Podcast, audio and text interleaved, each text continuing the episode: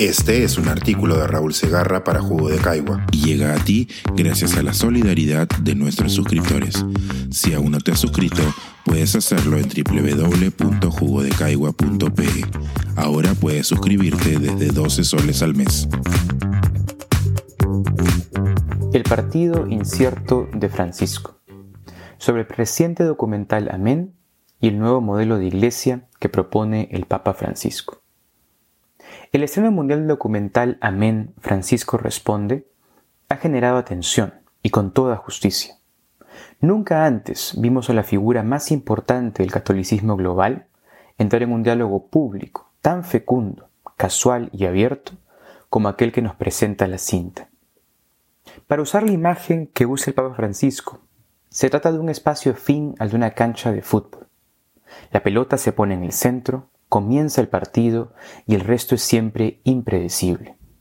El carácter orgánico, personal, a menudo tenso de la conversación es precisamente lo que resulta de esta apertura a lo impredecible. Antes de enfocarme en algunos elementos de la conversación que merecen atención, me gustaría contextualizar tanto a Francisco como a este momento clave de su ministerio. Para hacerlo, creo que es importante prestar la atención a la historia relativamente reciente de la institución del papado, con sus impresionantes transformaciones, sobre todo en el siglo XX. Quizá habría que empezar recordando que la Iglesia Católica no fue siempre una organización global, rica en recursos económicos, autoritaria y opuesta al progreso social, como muchos suelen imaginarla. La Iglesia primitiva Aquella que se forma después de la muerte de Jesús nada tiene que ver con la imagen descrita. Esta iglesia incipiente no contaba ni con riquezas ni con poder. De hecho, los primeros cristianos no solo no tenían poder, sino que sufrían persecución y martirio por parte del imperio romano. Todo esto cambió en el siglo IV con la conversión del emperador Constantino al cristianismo el fin de las persecuciones y la progresiva asimilación del cristianismo como religión del imperio. Pero esto, evidentemente, tuvo un alto costo para la inicialmente ascética y radical secta cristiana.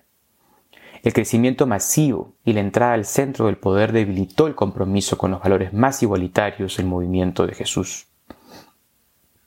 Este es el inicio de lo que los historiadores a menudo llaman la cristiandad, la transformación del movimiento de Jesús en religión imperial. El proceso tomó cientos de años, por supuesto, y no es posible ni necesario resumirlo en este artículo. Decisivamente, eso sí, dicho proceso supuso la transformación del papado de un liderazgo meramente espiritual a un liderazgo político sobre el mundo cristiano occidental. La supremacía papal nunca absoluta, pero innegable, sufrió también muchos traspiés, pero los más contundentes llegarían hacia finales del siglo XIX. La figura del Papa, después de cientos de años de haber operado como un supremo líder terrenal, con estados pontificios que defender y ejércitos que liderar, quedó reducida a la de un prisionero del Reino de Italia, sin territorios y sin poder. La fundación de la Ciudad del Vaticano en 1929 a nivel geopolítico, representó el fin del papado como autoridad suprema y terrenal. Pero este cambio geopolítico forzoso llevó también a una reorientación voluntaria del papado. El papado progresivamente dejó de representar supremacía y autoridad universal para convertirse, en cambio, en un ejemplo de ciudadanía universal.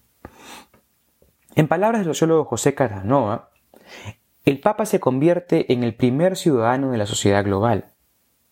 Este cambio es decisivo, como la imagen de la ciudadanía sugiere. Como ciudadano, el Papa habita un mundo de iguales. Si el Papa es capaz de distinguirse en la aldea global, esto se debe a su liderazgo espiritual y moral, y no a su poder terrenal. Y esto es precisamente lo que vemos, sobre todo en la segunda mitad del siglo XX y particularmente después del Concilio Vaticano II, de 1962 al 65. En efecto, el catolicismo liderado primero por Juan XXIII y luego por Pablo VI, Juan Pablo II, Benedicto XVI y ahora Francisco I, se ha distinguido por su compromiso con la defensa de la democracia, de una economía con rostro humano, de los derechos humanos, de los migrantes y del medio ambiente. Sin duda, el récord no es perfecto, y hay muchas áreas en las cuales el liderazgo papal no ha dado la talla desde una perspectiva progresista secular. Pero es innegable que la transformación ha sido radical.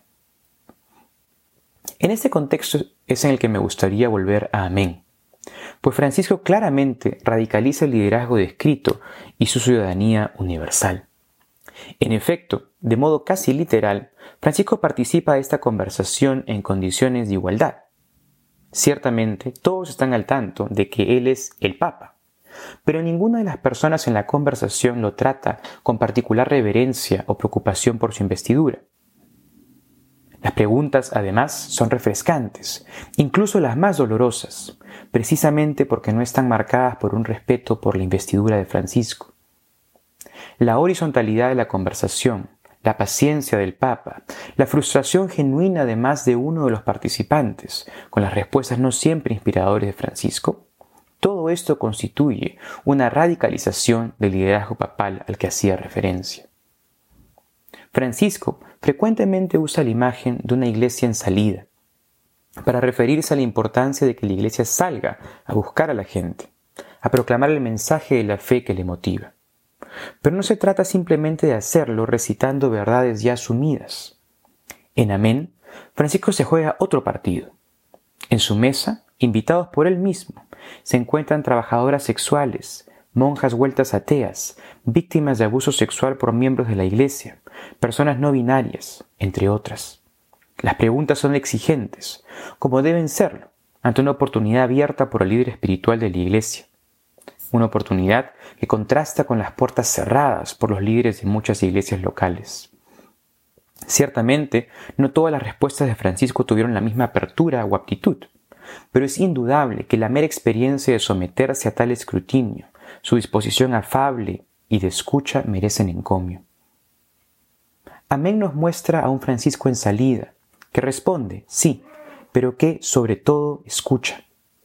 Francisco es sin duda un ciudadano del mundo, pero de un mundo nuevo y distinto al de sus predecesores.